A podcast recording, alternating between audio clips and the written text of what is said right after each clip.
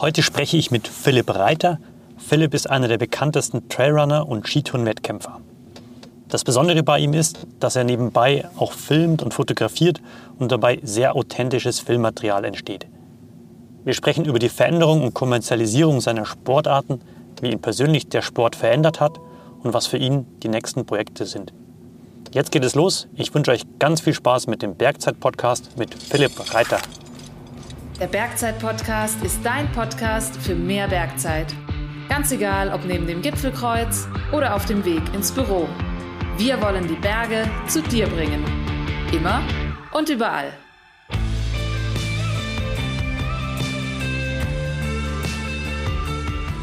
Philipp, herzlich willkommen bei uns im Podcast. Servus. Philipp, du bist Trailrunner, Skitourenrennläufer, Fotograf, Filmemacher, Marketingmanager. Fehlt noch irgendwas? Auf der Liste? Äh, wir haben ein kleines Modelabel, Tour Design, das vielleicht noch. Okay, also das habe ich jetzt fast mit Marketingmanager ge okay. gemeint, aber für das, dass du erst 31 Jahre alt bist, ist das schon ganz schön viel. Ja, das hat sich alles so in den letzten Jahren so entwickelt. Und äh, ja, wie das so ist, wenn man vorher nicht so genau weiß, wo der Weg hingeht, dann passieren. Währenddessen gibt es viele Kreuzungen, wo man abbiegen kann und dann schauen wir mal, wo es sich hin verschlägt. Ja, klingt auf jeden Fall nach einem abwechslungsreichen Tag, den du da so hast. Ja, mir wird nicht langweilig. Kannst du sagen, was ist so dein Hauptberuf? Ich arbeite im Sportmarketing bei Salomon. Und äh, nicht nur, aber auch. Also ich bin Freiberufler und äh, wir machen für verschiedene Firmen halt quasi Sportprojekte und äh, Trailrunning-Team, äh, Marketingstrategien, aber auch Contentproduktionen mit der dementsprechend Weitergabe und der Verbreitung. Das ist so der Hauptberuf. Und das lässt sich super gut kombinieren, weil ich oft halt die Sachen selber auch produziere gerade was jetzt im alpinen Gelände ist, wenn mir das einfach total Spaß macht, laufe ich mit meiner Kamera mit, mit meiner GoPro oder sonstigen Filmsachen und äh, bin halt da wirklich total an der Action dabei. Muss dementsprechend auch fit sein, also deswegen auch Athlet oder wie man immer es bezeichnet. Ich würde mich jetzt selber nicht mehr als Athlet bezeichnen. Ich habe das äh, ja, mehr als zehn Jahre lang gemacht. Also ich habe 2005 angefangen mit dem Skibergsteigen eigentlich. Das war so die Gruppe um einen Palzerdoni. Und dann haben wir gemeinsam angefangen. Das war total cool, weil das war halt gleich so ein, ja, so ein Zirkel, so gleichalterig. Und wir haben halt Kommt dann, aus der gleichen Gegend? Genau, 20 Minuten weg vom Hirschkaser, vom High Black Corner. und es war einfach, ja, wir sind einfach durch die Alpen getingelt im Winter, haben halt bei den Rennen mitgemacht, haben echt da ja, viele andere Sportler kennengelernt. Und durch das, dass es halt so eine Gruppe war, war das total cool immer. Ja, du bist dann nicht allein unterwegs, sondern das war immer lustig. Ja. Und ich, dann bin ich so, wir haben dann, damals war ja die Struktur, insgesamt Skibergsteigen war ja noch total stiefmütterlich. Ja. Und wir nach wie vor, also damals sind wir belächelt worden, dass wir da auf der Piste hochgegangen sind zum Trainieren. Das war wirklich so, ja, das sind die, die sich kein Skiticket leisten können. Wieso machen das Kinder? Haben die Eltern kein Geld? Also wirklich so. Und, äh, und dann sind wir draufgekommen, wir müssen im Sommer auch trainieren für nächsten Winter. Also wir hatten dazu noch keinen Trainer. Ja, und so bin ich dann zum Sommersport gekommen. Also über es dann mit den Stecken am Berg hochgehen, weil das so ähnlich von der Bewegung ist. Eines Tages habe ich dann mal ein Laufen sehen der halt an mir vorbeigelaufen ist ohne Stecken. Aber ich denke, okay, das ist das nächste Level. Das, das will ich auch erreichen und so bin ich dann zum Trailrunning gekommen und habe dann 2010 Transalpin gemacht. Das ist eigentlich das erste große Rennen. Bin dann da irgendwie hängen geblieben. Du hast ja gerade gesagt, du arbeitest auch für Salomon so ein bisschen im Sportmarketing. Und kürzlich hast du ja auch den Abschied bekannt gegeben von Salomon nach zwölfeinhalb Jahren Zusammenarbeit. Und Salomon ist ja schon so eine Bank einfach im Trailrunning-Sport. In der Zeit, also in diesen zwölfeinhalb Jahren, hat sich der Sport auch brutal verändert. Und würdest du sagen, dass du das Gefühl, dass du irgendwie eine Grenze erreicht hast? Oder was war so der Auslöser, da jetzt ab dem nächsten Jahr, also 2023, da getrennte Wege zu gehen?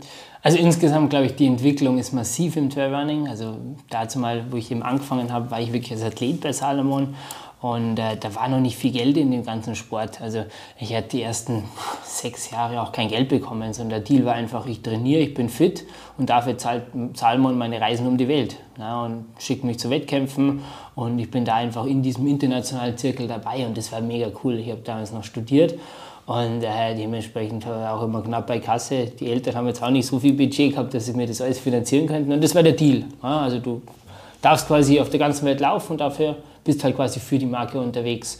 Und es war eine richtig coole Zeit. Also ich war wirklich in richtig vielen äh, Regionen und jetzt, wo ich da meinen Abschied quasi verkündet habe, ich mir echt viele Bilder durchgeschaut von den letzten ja, vom letzten Jahrzehnt. Also ich bin noch nicht so alt oder rede schon vom letzten Jahrzehnt. Und das ist schon verrückt. Und auch wenn ich so äh, die Entwicklung anschaue, man muss schon sagen, Salomon war der Platzhirsch, der ist auch noch, hat echt noch eine starke Position, aber man merkt einfach, wie Marken von, also andere Marken einfach massiv in diesen Markt reindrücken und mittlerweile auch echt gute Produkte haben. Also ich hätte mal gesagt, vor zehn Jahren war das äh, unmöglich, mit Schuhen von anderen Marken rumzulaufen, weil die Qualität einfach nicht da war. Ja, mittlerweile haben wir aber viele Marken gute Produkte. Also man merkt einfach, da ist insgesamt total viel Umbruch, was aber auch, glaube ich, für den Sport gut ist. Und das ist jetzt, wenn man von einer Sportlerseite ausgeht, äh, viel mehr Sportler können einfach davon leben. Das ist jetzt gerade so in dem Umbruch und das hat sich durch Corona einfach nochmal potenziert. Also der Sport, Trailrunning wächst mit 10% pro Jahr. Also ist einer der wenigen Sportarten, die so brutal wachsen. Durch das, dass es einfach auch total accessible ist. Also man kann, jeder kann das machen. Man braucht halt ein paar Trailschuhe und kurze Hose hat man halt noch oder eine Hose und dann kann man einfach starten. Ja, man muss nicht viel Anfahrt äh, oder kompliziertes, teures Material. Und, und deswegen taugt es vielen Leuten. Und ich glaube, die Philosophie vom Trailrunning grundsätzlich, und so haben wir das eigentlich, oder habe ich das auch angefangen, das ist so weg von der Straße, das Entdeckende, das Spannende Laufen. Und vielleicht habe ich nach einer Stunde vier, fünf Kilometer, weil da ging es am Berg hoch, ich bin im Wald in der Sackgasse festgesteckt, habe irgendwie über die Büsche klettern müssen. Und nach einer Stunde, weil wir sind für einen Straßenläufer vier Kilometer in der Stunde, ist ja lächerlich. Der sagt, da gehe ich ja. ja. Für einen Trailrunner, das war ein mega Erlebnis. Gell? Innerhalb von dieser Stunde, das heißt eigentlich so dieses abenteuerliche Laufen. Und ich glaube, das ist schon was, was, was im, momentan im Trend ist oder grundsätzlich gesellschaftlich, weil halt einfach so ein bisschen diese Freiheit. Ja? Ich gehe nicht auf Konventionen oder Normen, Straßen, die halt irgendwie so festgelegt sind, sondern ich gehe einfach mal dahin, wo es mich halt hin versteckt. Und deswegen glaube ich, boomt es so. Und genau, und ja, jetzt nach zwölf Jahren, die Marke verändert sich insgesamt, ich verändere mich und äh, wir haben gemeinsam gleich brutal viel erreicht. Und wie gesagt, wenn ich da zurückschaue, bin ich für total viele Sachen dankbar, was ich erleben durfte mit Salomon. Aber jetzt ist einfach auch Zeit, sich wieder was zu verändern. Und ich glaube, insgesamt Veränderung ist einfach auch wichtig, weil es geht ja auch immer um einen Fortschritt. Also keine Verabschiedung vom Athleten sein, sondern äh, einfach so eine Trennung und mal wieder was Neues ausprobieren. Genau, ja. ja. In der Zeit ist ja viel passiert. Du hast ja gesagt, du hast, Skit, du hast eigentlich mit Skitouren angefangen, später kam Trailrunning dazu. Dann wurde das immer so alpine, habe ich so das Gefühl gehabt, wenn ich das verfolgt habe. Also mhm. heute machst du ja recht super viel alpine Sachen. Aber dann bist du ja auch verletzungsbedingt damals, glaube ich, Fotograf geworden. Warst später dann mit der Kamera eigentlich auf den, auf den Wettkämpfen unterwegs und, und hast gefilmt.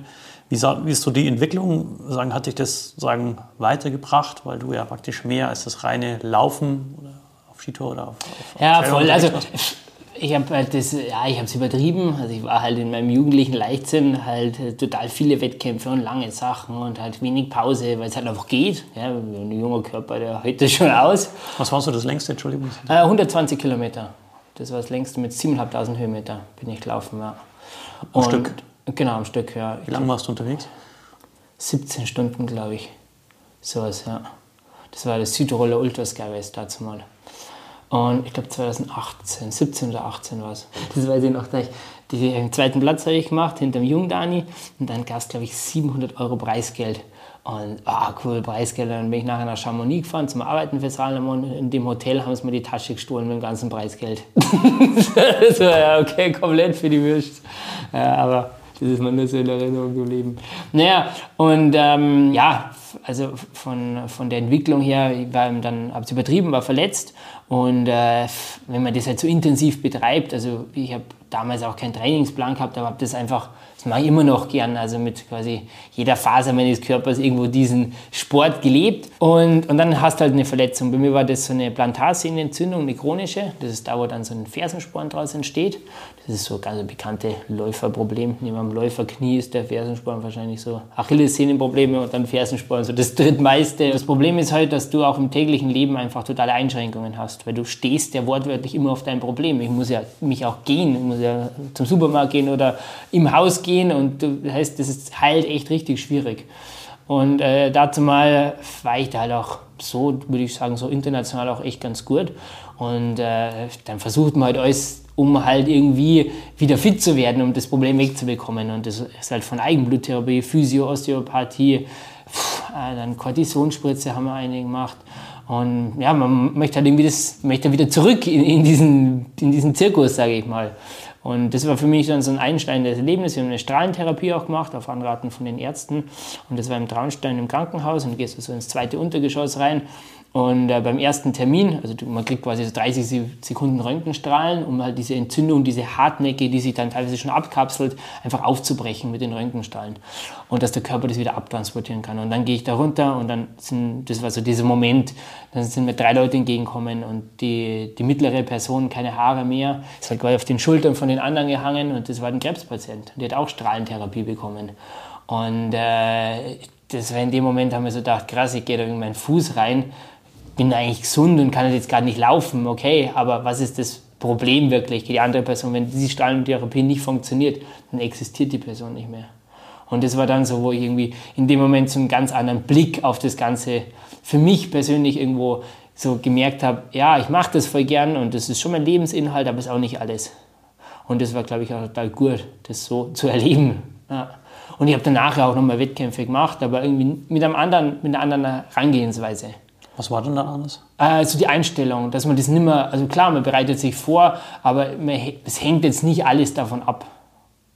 Ja. Und kam dann auch das Filmen mit dazu? Genau, also während ich da dieses Problem hatte, das war eineinhalb Jahre eigentlich, ähm, hat sie das gezogen, ähm, habe ich mir eine Kamera gekauft. Ich bin einfach gern draußen unterwegs. Mir macht das zu jeder Jahres- und Tageszeit, macht mir das Spaß.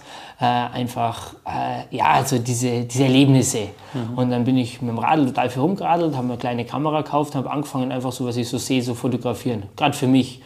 Und eines Tages hat mich der Salomon Sportmarketing Manager, der Greg, hat mich gefragt, äh, ja, ihm ist da gerade ein Fotograf ausgefallen in den Pyrenäen und ich habe doch eine Kamera.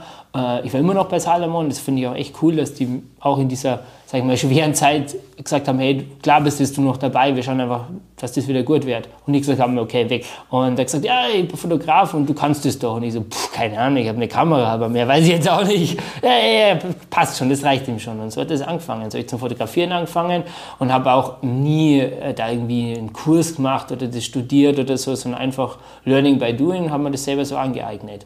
Und das ist halt was, sag ich mal, wo jetzt im Nachgang, in der Retrospektive, ist halt irgendwie da die Tür so ein bisschen zugegangen vom, vom Athletendasein, um, aber er hat eine super neue Tour aufgemacht. Ja. Mir macht es total Spaß, mit meiner Kamera rumzulaufen oder auch mit die Ski unterwegs zu sein. Das ist auch eine totale Nische, weil ich kann einfach mit die Sportler bei Sportlerprojekten, bei Rennen einfach mitlaufen. Ja. Und teilweise echt so, dass, dass die Athleten sagen, ja, wieso laufst du eigentlich nicht mehr das Rennen mit, du bist auch so fit.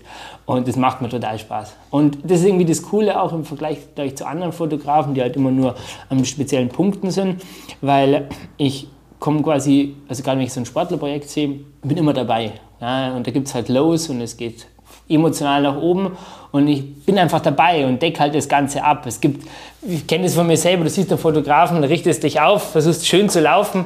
Ja, wenn du immer dabei bist, dann geht es halt nicht. Und das, ich mache vielleicht nicht die schönsten Bilder und es gibt sicher viel mehr Fotografen, die noch schönere Bilder machen, aber ich glaube, das lebt einfach von diesen Emotionen, die da passieren. Das ist in diesem Moment. Das ist nicht gestellt oder das ist einfach authentisch, so wie es jetzt gerade passiert. Und das ist das, was mir eigentlich gefällt.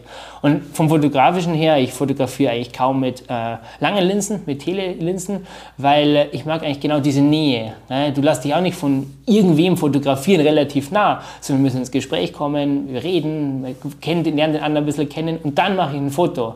Und das gefällt mir, wenn du halt mit diesen Menschen, die du fotografierst, irgendwie auch ja, so eine gewisse Beziehung aufbaust, bevor dann irgendwie das so passiert. Ja. Also das kann ich bestätigen, weil das, was du produzierst, ist unglaublich authentisch. Es ist so nah dran und äh, es wirkt ganz anders, als wenn es jemand anderes fotografiert hat oder gefilmt mhm. hat. Das ist schon beeindruckend.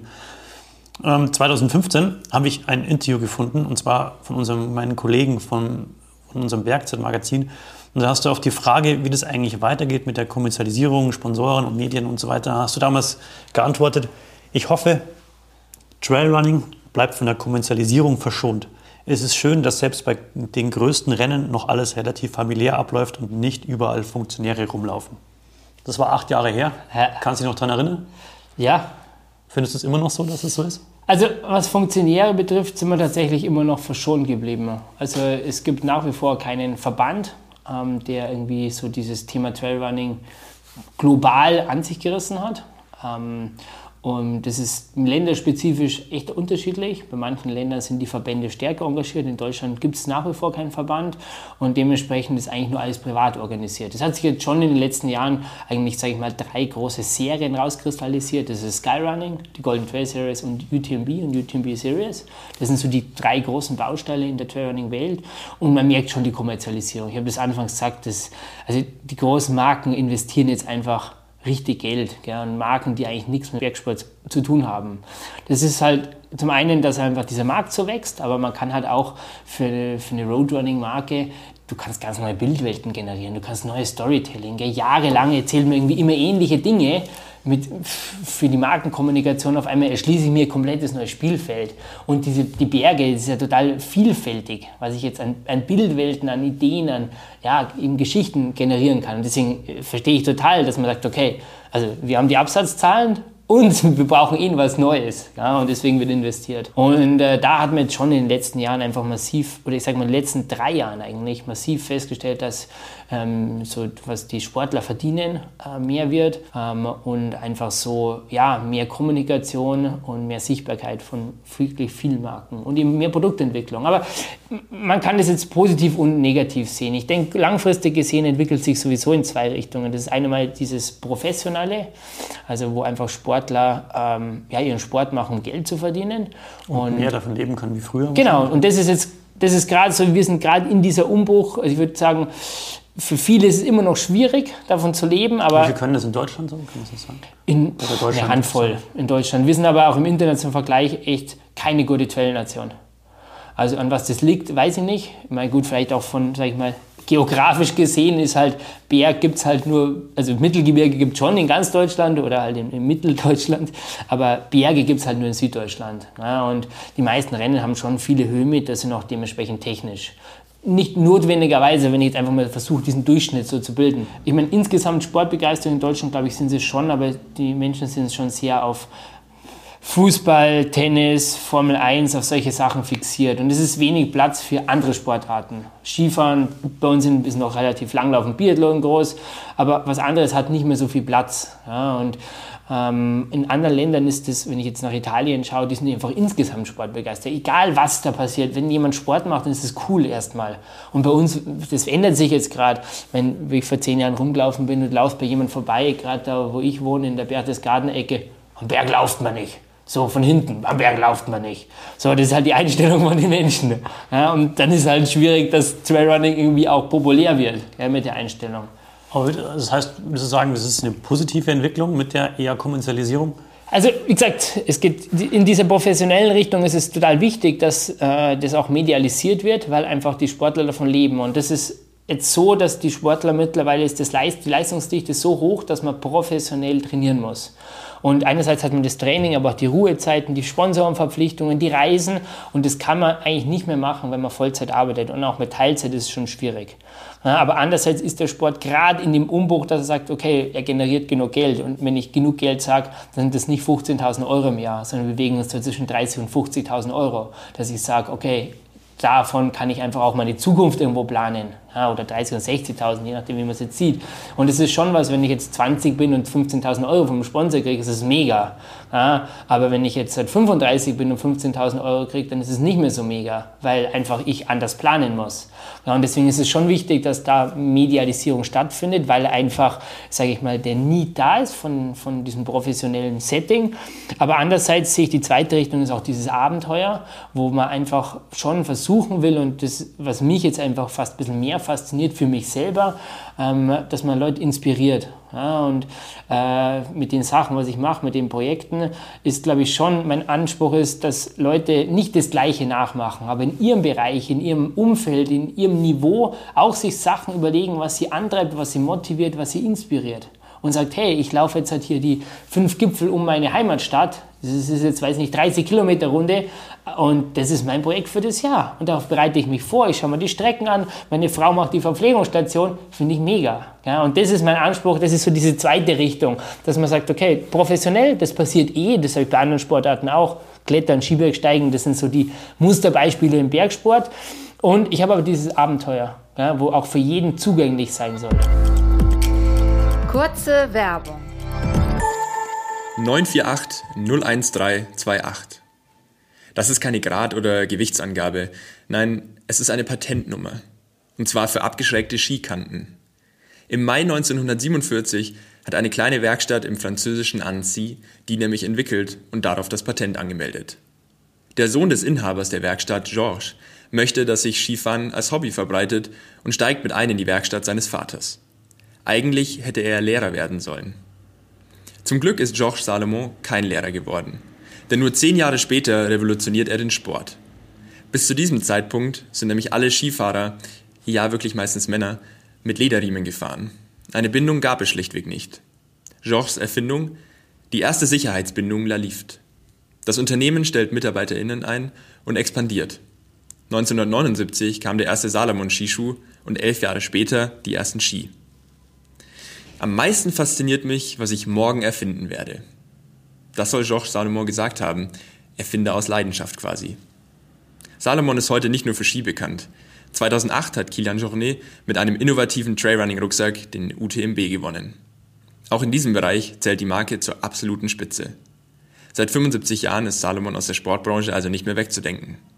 Und wenn auch ihr noch auf der Suche nach passendem Skitouren-Equipment seid, in der Mountain-Serie von Salomon wirst du bestimmt fündig. Werbung Ende. Ist das beim Skibergsteigen oder beim Skitouren-Rennsport, ist das da eine ähnliche Entwicklung wie beim Trailrunning? Und das ist jetzt auch olympisch geworden zum Beispiel? Ja, aber wenn ich mir anschaue, welche Disziplinen olympisch sind, dann muss ich sagen, das hat eigentlich nichts mehr mit dem Skitouren gehen, mit dem Skitouren, Ursprüngen des Skitourensports zu tun. Also wir haben dann Sprint und wir haben die Staffel. Und, äh, das, das, findet nicht im alpinen Raum statt, meinst du? Das wird, also im semi-alpinen Raum, da wird der Kurs gesteckt, der Sprint ist ungefähr zwei Minuten lang. Also wenn nicht die Leute vor 30 Jahren gefragt haben, die Skitouren gehen, dann sagen die, was ist denn das? Der komplette Kasperltheater.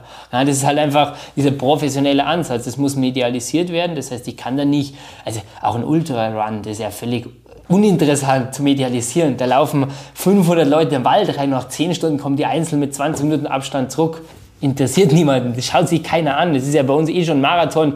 Ja, okay, die letzte halbe Stunde ist vielleicht interessant.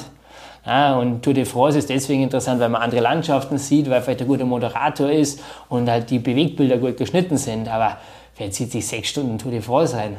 Also, und das ist halt das Problem. Und deswegen werden diese Formate, und das ist das, was jetzt Salomon, was wir, ähm, sag ich mal, wirklich äh, stark pushen, ist über diese Golden Trail Series einfach äh, so ein Format um die zwei Stunden mit interessanten Sportlern, mit Charakteren und mit interessanten Strecken. Und dann, dass man sagt, hey, jemand, der sich eben gern Fußball, Tennis und Formel 1 anschaut, der schaut sich vielleicht auch mal das an, weil da passiert was, das ist spannend, das sind coole Leute. Und damit ist irgendwie auch mehr Geld in dem Sport und damit steigen die Athleten auch besser aus, weil das ist schon ein Problem, wenn du verletzt bist und du hast jetzt irgendwie fünf, sechs, zehn Jahre investiert, hast vielleicht irgendwie deine Ausbildung, wenn überhaupt, abgeschlossen und keinerlei, ähm, ja, sonst nichts auf die Seite gelegt, dann bist du verletzt und du bist einfach raus. Ja? Und das ist schon, ich glaube, das ist schon wichtig, dass man da in diese Richtung eben auch sich entwickelt, aber nicht nur.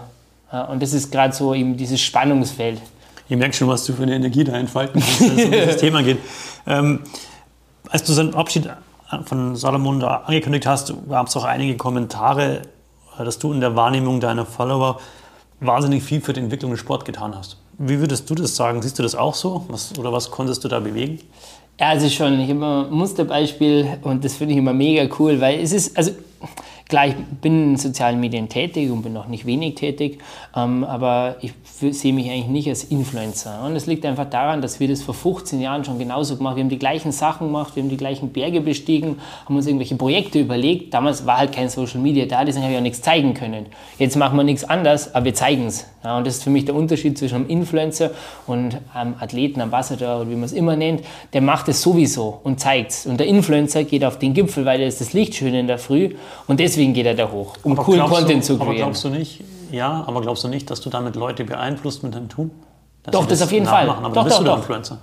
Ja, aber in, nicht in diesem Influencer-Sinn, der jetzt einfach so. Äh, nicht das primäre Ziel. Ja, so. Das ist nicht mein primäres Ziel, ist nicht äh, da Geld zu verdienen und irgendwelchen coolen Content zu haben, das ich jetzt mag. Ich mache auch ab und zu Kooperationen. Es ist halt, teilweise ist es auch verrückt, was, was da Geld im Spiel, wo es mir dann oft denkt, so, in welcher Relation steht es zum normalen Arbeiten, muss ich wirklich sagen. Es, ist, es läuft teilweise komplett aus dem Ruder. Ja. Aber musst du nicht abliefern, auch gegenüber deinen Sponsoren?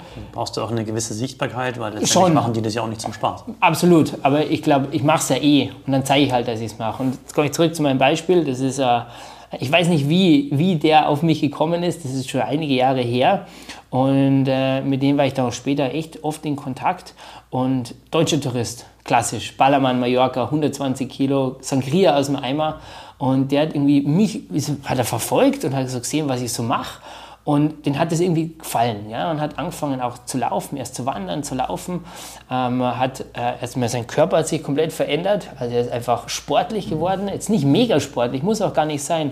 Hat er mal Rennen gemacht und ist dann ins Allgäu gezogen, hat geheiratet, hat mittlerweile ein kleines Kind, ist, hat Ernährungsberater gemacht und dort auch fotografieren und den taugt es einfach. Also sein komplettes Leben hat sich gewandelt und ich finde schon im positiven Sinn. Und nur durch das, dass ich so mache, wie ich es mache es war nicht meine Intention, jetzt diesen Menschen umzudrehen oder zu bekehren, sondern einfach, dass ich das gern mache, was ich mache und wo ich unterwegs bin und wie ich es mache, hat ihn scheinbar so inspiriert, dass er sagt, das findet er cool und er möchte auch sich in diese Richtung entwickeln. Und das finde ich schon einen total coolen Nebeneffekt von dem, was ich mache. Ja, und dann hat irgendwie dieses Influenzen auch einen Sinn. Ja, und ja, das gefällt mir schon. Und das habe ich öfter, höre ich das, oder wenn ich dann Leute treffe und sage, wow, ich verfolge das schon etliche Jahre und schau, jetzt habe ich vor diesem Sommer meinen ersten 50 Kilometer Lauf gemacht, mega. Und du merkst, wie die Leute das begeistert, gell? Ja, cool, das kann ich mir gut ja. vorstellen. In den Kommentaren stand auch sowas wie, ah, Philipp, jetzt ist mal Zeit für Entschleunigung. Das kann ich mir bei dir gar nicht so richtig vorstellen. Ja, nee, das kann ich bei mir auch nicht vorstellen. Ich glaube, man hört es schon. Ich, ich lebe das einfach gern. Das macht mir einfach total viel Spaß. Und ich glaube, mittlerweile über die Jahre habe ich einfach schon so, so ein Connection, so viel Know-how aufgebaut. Und ähm, ja, und ich bin einfach, mache das total gern und ich helfe auch gern Leuten, auch sportlich, aber selber auch viele Entwicklungen durchgemacht, positive, negative. Und jetzt sieht man junge Leute, die es irgendwie auch so geht. Ja, und äh, den, die, ich will ja nicht, dass die die gleichen Probleme haben, was ich durchmachen hat müssen. Und ich voll, will eigentlich schon den Leuten auch helfen und sie anleiten und das irgendwie in einer, sage ich mal, in einer, in einer, guten, eine gute Richtung führen. Und das ist schon mein Anliegen. Und ich glaube, von meinem Naturell her kann ich nicht einfach ruhig sein, das geht nicht. Aber du hast also wirklich, kann man sagen, Geschwindigkeit im Blut, also egal ob im Winter mit Ski oder im Sommer mit Laufschuhen oder jetzt vielleicht ein bisschen Alpine.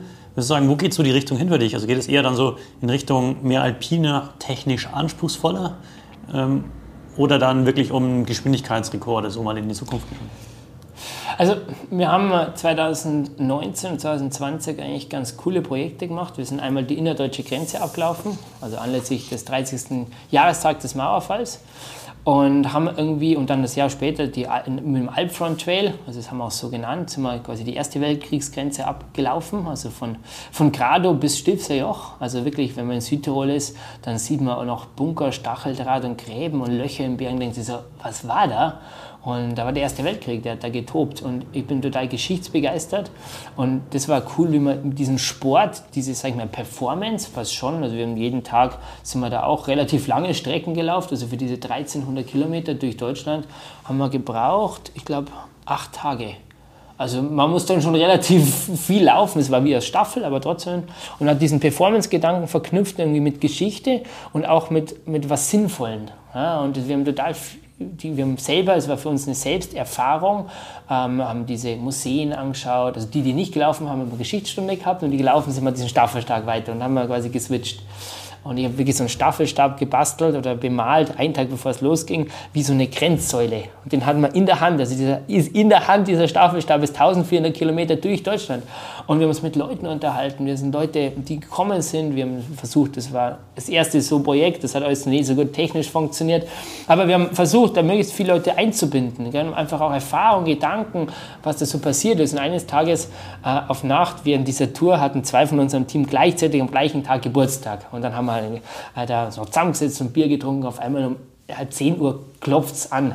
Und es war halt mitten auf dem Parkplatz im Nirgendwo, irgendwo da in, in, ja, in Norddeutschland. Und auf einmal war es totenstill in unserem Camper. Und dann geht die Tür auf Und es war halt ein Fan, der das verfolgt hat. Und der hat einen Kuchen gebacken und hat gesagt, ja, ist seit zwei Stunden fahrt er rum und versucht uns zu suchen. Und ich finde das so toll, weil er hat das damals selber, hat er halt auf der Ostseite gelebt. Und das war, er hat das mitbekommen als Kind, wie diese Grenze geöffnet worden ist. Und ihn hat das persönlich so einfach, das gemerkt, das ist, das ist, der war ganz hibbelig, ja, dass wir das jetzt machen. Und das sind einfach so Momente, wo du sagst, cool, ich gebe dem Ganzen irgendwie auch einen Sinn. Ja, das ist nicht nur, ich laufe mit einer Startnummer irgendwie für mich und versuche halt die beste, das beste Ergebnis reinzufahren, was auch seine Berechtigung hat, keine Frage. Du challengest dich selbst, du musst dich vorbereiten, du musst irgendwie eine Strategie entwickeln. Aber für mich ist das andere so ein bisschen der nächste Step. Ich sagen, was kann ich mit dem Sport noch bewegen, außer Leistung?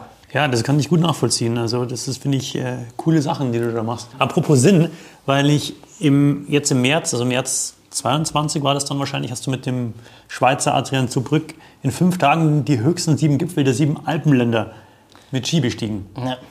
Das waren 17.000 Höhenmeter, 176 Kilometer in 111 Stunden. Und das ja. Ganze wolltet ihr logischerweise auch in sieben Tagen machen. Ja. Aber ihr habt gesagt, in sieben Tagen, nee, das ist zu lang, wir machen es in fünf. Naja, nicht ganz. Das Problem war, dass es war im März heuer war brutal gut. Äh, es waren echt lange Schönwetterfenster und stabile Bedingungen. Und irgendwie ging es, es war eigentlich, wollten wir zu viert starten, ähm, äh, auch mit der Laura Dahlmeier zusammen und noch ein anderer Schweizer. Leider war Corona immer noch präsent, sagen wir es mal so. Und deswegen wurden dann aus 4-2 notgedrungen. Und ähm, was echt schade war, wir uns halt gemeinsam eigentlich zu viert wollten wir das machen. Und du bist ja ein Team, du reitest dich davor, du hast echt viel Zeit, was du investierst. Und dann hat einfach Corona und dann geht es halt einfach nicht mehr. Das Problem war, wir sind quasi an diesem schönen Wetterfenster, dieses, dieses ewig lange, waren wir ganz hinten dran. Und die Vorhersage für den Triglauf von Volkers-Glockner, wenn man es in sieben Tagen gemacht hätte, war einfach ein Meter Neuschnee. Und dann kommst du weder auf den Gostglockner noch auf den Triglauf. Das heißt, während wir an Tag vier, also wir haben äh, mit dem Gran Paradiso angefangen, dann Mont Blanc, also wirklich von Chamonix, Mont Blanc, Chamonix und dann äh, Dufourspitze, Zermatt, Dufourspitze, Zermatt. Und dann war eigentlich der vierte Tag. dann haben wir gedacht, okay, die drei Großen sind jetzt mal weg und jetzt wird's easy. Und wie wir dann die vordere Grauspitze am späten Vormittag, das erste Mal auch, wo wir gesagt haben, ein bisschen länger schlafen. Jetzt muss ich mal blöd fragen, wo ist denn die vordere Grauspitze? Das ist in Liechtenstein. Das ist der höchste Berg von Liechtenstein. Höchsten, ja, das kennt keiner. Kein Mensch da fahrt man vorbei, wenn man in die Schweiz fährt, aber sonst kommt man ja nicht dazu. Ähm, äh, dann sind wir dahin und es war eine kurze Tour mit, glaube ich, 1300 Höhenmeter und dann habe ich da meinen äh, slowenischen Freund geschrieben, äh, wie es ausschaut und Bedingungen. Dann sagt er so, ihr wisst schon, dass da ein Meter Neuschnee angesagt ist. Wenn Sie es weitermacht mit eurem Tagesplan, dann können Sie es komplett vergessen. Und dann war die einzige Lösung, okay, also vor der Grauspitze, am gleichen Tag noch Zugspitze und am nächsten Tag, also Tag 5, Kurs Glocken und Triglav. Und genau so haben wir es dann gemacht. Und das ist halt auch cool. Also deswegen mache ich es selber auch noch brutal gern, weil wenn du so ein Ziel hast und so eine Vision hast, also klar, wir haben da, ich glaube, 13, 14 Stunden in fünf Tagen geschlafen, also gar nichts. Und dem Autofahren noch die Fotos bearbeitet und äh, wir haben zum Glück einen Fahrer gehabt, sonst wäre es wahrscheinlich eh richtig, richtig schwierig geworden. Aber du kannst deinen Körper halt total pushen. Ja? Und äh, wenn du so ein Ziel vor Augen hast und fokussiert bist, dann macht dir das nichts aus, dass du gerade zwei Stunden im Bett liegst und dahin döst und es gleich wieder weitergehst. Sondern das ist einfach, du hast ein Ziel und der Körper folgt deinem Kopf. Aber kannst du es dann trotzdem genießen in dem Moment oder kommt das Genießen dann erst nach der Anstrengung? Es ist eine andere Art des Genusses. Es ist nicht der Genuss, ich sitze oben, esse meine Brotzeit und schaue in die Landschaft. Aber wenn alles super gut funktioniert, ja, wenn das alles quasi wirklich so, wie du es geplant hast, läuft es am Schnürchen und es passiert nichts Unvorhergesehenes, dann ist das in diesem Fall dieser Genuss. Und im Nachhinein schaust du dann, das ist eh ein bisschen so wie die Chinesen, schauen sich im Nachhinein die Bilder an, wenn sie die Europatour machen und sehen dann quasi, wo war ich eigentlich, weil die halt auch nur ganz kurz Urlaub haben und müssen sie es so machen. Und so ist es halt bei uns auch. Wir haben diese kurze Zeit im Nachgang verarbeitest du eigentlich so deine Erlebnisse. Also der Genuss ist jetzt nicht Genuss ist im klassischen Sinn. Ja. Ja. Für viele ist es ja wahrscheinlich mal so ein Lebenstraum, so einen Berg zu besteigen wie Mont Blanc oder Großglockner oder Gran Paradiso mhm. oder sowas. Ähm, für dich ist es ja, sag mal, technisch oder von der Anstrengung her als Einzel nicht, nicht schlimm. In der Summe wahrscheinlich schon. Aber wie bereitest du dich darauf vor? Ich mache das Ganze jetzt schon seit 15 Jahren und das ist jetzt auch cool, wenn man merkt, wie man seinem Körper auch vertrauen kann, dass er das kann. und ich habe jetzt auch mal mehr Zeit, mal weniger Zeit zum Trainieren, ähm, weil ich auch viel Arbeit habe oder mir viel Arbeit mache. Und der Körper kann das trotzdem, ein bisschen spezifischen Training, weil du halt quasi seit 15 Jahren trainierst. Und dann muss man einfach das Vertrauen haben, das geht. Und gerade so bei so technischen Sachen kommt schon auch dann auf die Rückfrage, ja, wieso machst du das? Das ist auch total gefährlich. Für mich ist das Risiko, also wenn ich Angst habe, dann mache gut, wenn ich weiß, ich habe Angst, dann mache ich es nicht. Manchmal kommt man in Situationen, wo man sagt, okay, jetzt ist halt blöd. Das passiert halt einfach. Ähm, aber wenn ich den Grat laufe, habe ich keine Angst. Ich bin einfach super konzentriert und das heißt nichts, dass nichts passieren kann. Wenn da irgendwie der Fels abbricht, dann bricht er ab. Aber für mich ist das, das Risiko jetzt auch genauso dasselbe, wie wenn ich jetzt dem Auto fahre dass mir die eine reinfahrt. Das ist für mich das Gleiche. Und es liegt einfach darum, dass ich meinem Körper vertrauen kann, der weiß, was er macht und das seit 15 Jahren oder noch länger, die Eltern haben uns damals auch schon mitgenommen, nicht auf den Grat, aber in die Berge. und äh, so hat sich das halt, sag ich mal, entwickelt und deswegen ist für mich das Risiko kalkulierbar. Und Du hast gerade schon gesagt, also ihr hattet einen Fahrer auch, um uns da zwischen diesen Etappen da mhm. ins Eier zu kommen. Aber wie sozusagen, da kann man sich vielleicht ein bisschen ausruhen, aber wie viel hast du da geschlafen zwischendrin? Also auf die 111 Stunden, wie viel 13, war 14 Stunden. Also mehr hat man nicht gehabt. Ja, und das mit dem Fahrer war auch ganz lustig. Es war eigentlich so geplant, dass die Laura ähm, äh, mit einer Freundin äh, Camper aus München mitnimmt. Laura Dahlmeier? Genau, die Laura. Und ich das dann mit Corona äh, war klar, sie kommt nicht. Wir waren schon in der Schweiz, weil ich für ein anderes Projekt noch dort war. Der Adi kommt aus der Schweiz. Das war so, okay, wie machen wir es logistisch? Wir haben keine Camper, es geht einfach nicht. Und dann war der Freund von einem Freund über fünf Ecken, haben wir dann diesen Eugen als Fahrer, hat gesagt, ja, der 69, der Eugen ist Straßenbelagsfräser, hat dann, wie wir da rumgefahren sind. Also es gibt auch einen Film, wir werden, es ist ein Kurzfilm, wir haben das ja kein Medienteam dabei gehabt, sondern wir haben das mit der GoPro gefilmt und dafür sind das, finde ich, richtig coole neun Minuten, weil das einfach genauso diese Geschichte erzählt, wie es halt war.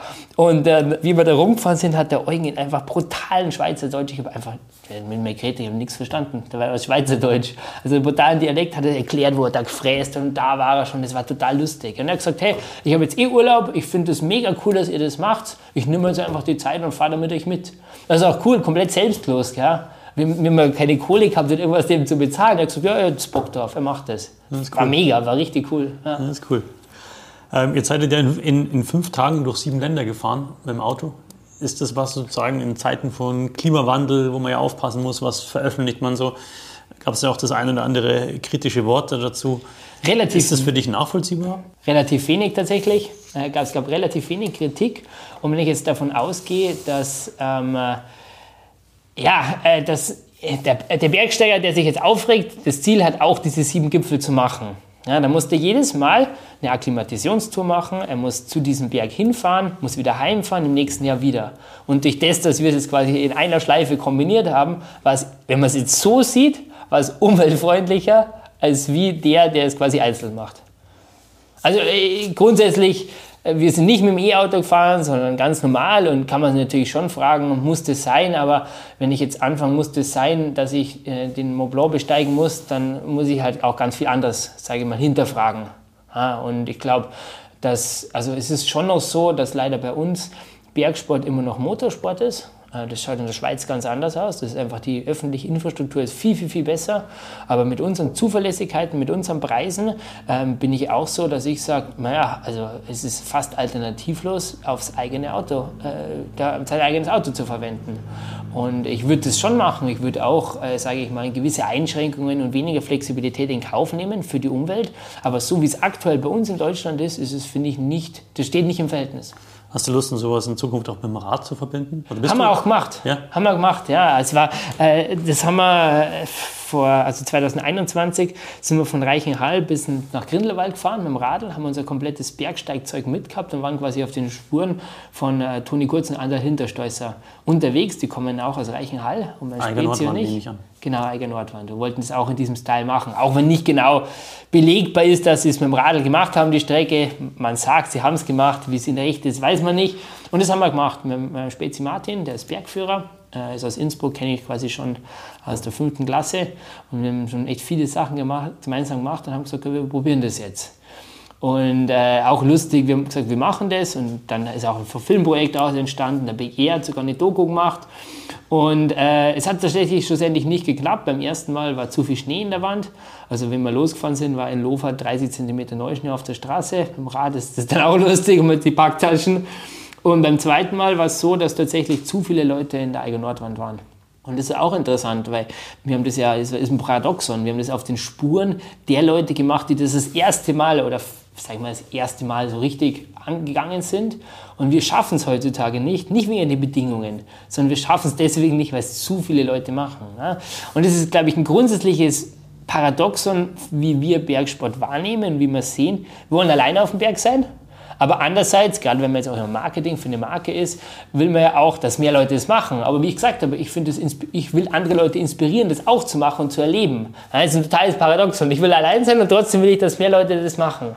Und das ist natürlich, glaube ich, schon in dem Ausmaß, wie das jetzt auch irgendwie Formen annimmt, muss man da gute Lösungen finden. Und ich bin mittlerweile auch echt davon abgekommen, dass ich sage, ich veröffentliche jetzt meine Touren. Also Touren, wo quasi eh schon bekannt sind, wo viel los ist, da schon. Aber andere Touren äh, muss ich nicht veröffentlichen. Und es liegt jetzt nicht daran, dass ich es niemand vergönne. Aber beim Bergsport kann ich nichts überspringen. Und das ist irgendwie gerade in unserer Instant-Gesellschaft, wo ich alles immer sofort haben will, ist es eigentlich spannend zu sehen, das geht da nicht. Also ich kann keine Tour klettern, die einen Achter hat, wenn ich ein Fünfer Level habe. Es geht einfach nicht. Das ist nicht möglich. Ich muss mich da langsam rantasten, sonst schaffe ich es einfach nicht. Ja, und das wird einfach, die, die Lehre vom Bergsport ist, egal im Klettern, Skifahren, Gleitschirmfliegen, ich muss Schritt für Schritt nehmen, muss Zeit investieren und es kann mir keiner helfen, also vielleicht anleiten, um ein bisschen zu beschleunigen, aber ich muss selber die Erfahrungen machen. Und das will ich eigentlich auch, man muss sich mit Routen beschäftigen, man muss sich mit, äh, mit dem Wetter beschäftigen, mit den Verhältnissen und das finde ich auch total essentiell und auch um Verletzungen und Gefahren zu vermeiden. Und deswegen will ich nicht das ihm so hinhalten, sag schon, hier ist der Chip X-Trace, da ist der Startpunkt, das sind 2000 Höhenmeter, sondern kann, ich zeig dir das schon, aber du musst dich erstmal damit selber beschäftigen. Und das finde ich schon wichtig. Finde ich eine gute Einstellung. Kurze Werbung. Julbo. Julbo. Julbo? Wie spricht man diese Marke denn jetzt aus? Julbo ist nämlich eine französische Marke. Der Name kommt vom Gründer Jules Beau. Er hat das Unternehmen schon 1888 gegründet. Anfang des 20. Jahrhunderts gelingt ihm mit der Kristallierbrille der erste Durchbruch. Sie wurde für Kristallsucher entwickelt, die im Hochgebirge rund um den Mont Blanc nach edlen Steinen suchten. Somit ist sie der Prototyp für viele folgende Brillen fürs Hochgebirge. Nach über 130 Jahren Geschichte ist Jules Beau längst noch nicht am Ende und entwickelt sich rasant weiter. Neue Technologien wie eine hochbelüftete Skitourenbrille oder eine Mountainbike-Goggle mit abnehmbaren Ventilationsabdeckungen sind die neuesten Coups des französischen Brillenmachers. Werbung Ende. Ähm, übrigens, bei diesem Interview, das du 2015 ähm, an Bergzeit, also an uns gegeben hast, hast du gesagt, oder hast du gerade in dem Moment Mathe- und Bio-Lehramt studiert. Hm. Was ist denn eigentlich daraus geworden? Also ich war tatsächlich in der Schule, habe auch mein zweites Schulpraktikum gemacht, habe das Studium nicht fertig gemacht. Äh, es liegt einfach daran, ich habe parallel schon angefangen für Salomon zu arbeiten oder im Sportmarketing und irgendwann war halt die Frage, was will ich jetzt machen? Also ich kann nicht beides machen. Und ähm, ich mache noch ein Fernstudium, einfach um auch einen Abschluss zu haben, also im, äh, im Marketing ähm, und habe einfach mich für diesen Weg entschieden. Ich glaube, grundsätzlich war Lehrer, würde ich auch total gern machen, einfach, ich glaube, das, was ich vorher gesagt habe, Leute inspirieren, zu zeigen, zu begeistern. Ich glaube, das kann ich auch gut, aber man kann nicht alles machen. Du hast ja noch einen Nebenjob, kann man so sagen, also als Marketingmann sozusagen für Tour. Du hast mit deinem Bruder zusammen Firma. Erzähl mal ganz kurz, was ihr da genau macht. In, in zwei Sätzen sozusagen. Ja, also wir haben bunte Hosen, Afrika inspiriert. Ähm, das Konzept ist, äh, also es sind Produkte, sind absolut individuell. Also es gibt diese Hosen in verschiedenen Buntheitsklasse sozusagen nur ein einziges Mal. Es ist jedes so individuell wie die Menschen sind, so individuell ist das Produkt.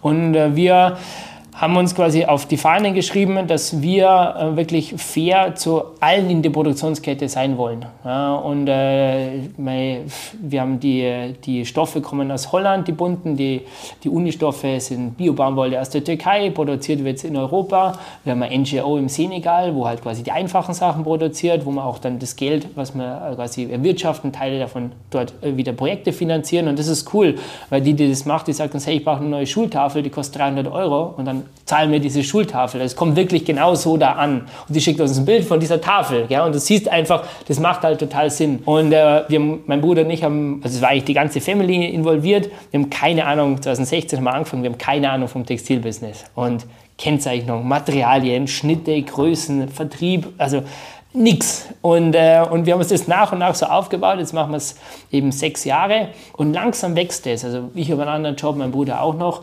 aber langsam wird es immer, wächst es langsam und größer und wir entwickeln die Brückpalette weiter, wir entwickeln uns weiter und es macht total Spaß. Hört sich cool an. Wenn wir uns in sieben Jahren wiedersehen sollten, äh, glaubst du, dass du dann reiner Geschäftsmann bist? Nee, glaube ich nicht. Ich bin noch viel zu gern draußen. Und äh, ich habe mir neulich tatsächlich auch jetzt überlegt, durch das, dass ich jetzt auch eine Veränderung habe, was will ich eigentlich so machen? Das ist ja oft gar nicht mehr schlecht, wenn man aus dem Hamsterrad mal rauskommt. Also ich will jetzt nicht sagen rausgestoßen, ich bin ja quasi rausgestiegen, aber sonst kommt mir ja gar nicht zu solchen Gedanken, weil so viele Sachen passieren und man einfach so da drin ist und überlegt, was will ich eigentlich machen? Ich bin jetzt, habe jetzt noch keine Antwort, aber einfach mal so anzufangen, wo sehe ich mich eigentlich, was will ich machen? Also ich denke mal, reiner Geschäftsmann nicht, dazu mache ich das Abenteuer zu gern und ich mag es ja auch. Also wir haben jetzt halt im, im Februar ein großes Projekt vor mit den Ski wieder. Und ich mag das ja auch, wenn es hart ist, wenn es kalt ist, wenn es nass ist. Das gefällt mir ja. Also können wir vielleicht sagen, diese masochistischen Züge. Aber das ist einfach, wenn man, wenn man einfach dieses Abenteuer so wirklich hautnah, wortwörtlich erlebt. Das macht mir total Spaß. Kannst du schon verraten, was du nächstes Projekt machst? es ist wieder eine lange Skidurchquerung. Nicht in den Alpen, aber in Europa. Nicht in den Alpen, in Europa, dann bleibt wahrscheinlich Skandinavien? Nein, es ist weiter im Süden. Dann ist es im Süden, okay. Balkan? Nein, auf der anderen Seite. Auf der anderen Seite? Quasi. Okay, dann muss ich mal im Atlas nachschauen. Nochmal deine Geografiekenntnisse auffrischen. Ja, dann wünsche ich dir ganz viel Spaß. Es hat geschneit, der Winter steht vor der Tür. Ich wünsche dir ganz viele tolle Tage im Schnee. Pass auf, bleib gesund und wir sehen uns spätestens in sieben Jahren wieder. Ja, perfekt. So machen wir es. Danke dir. So, ich hoffe, der Podcast hat euch gefallen. Wenn ja, dann abonniert doch gerne unseren Kanal. Wenn ihr euch überlegt, einen Lawinen-Airbag zu kaufen, dann kann ich euch die nächste Folge empfehlen. Es empfängt euch mein Kollege Jan in einer Beratungsfolge mit einer Kaufberatung zum Thema Airbags. Bis zum nächsten Mal. Bis dann. Ciao.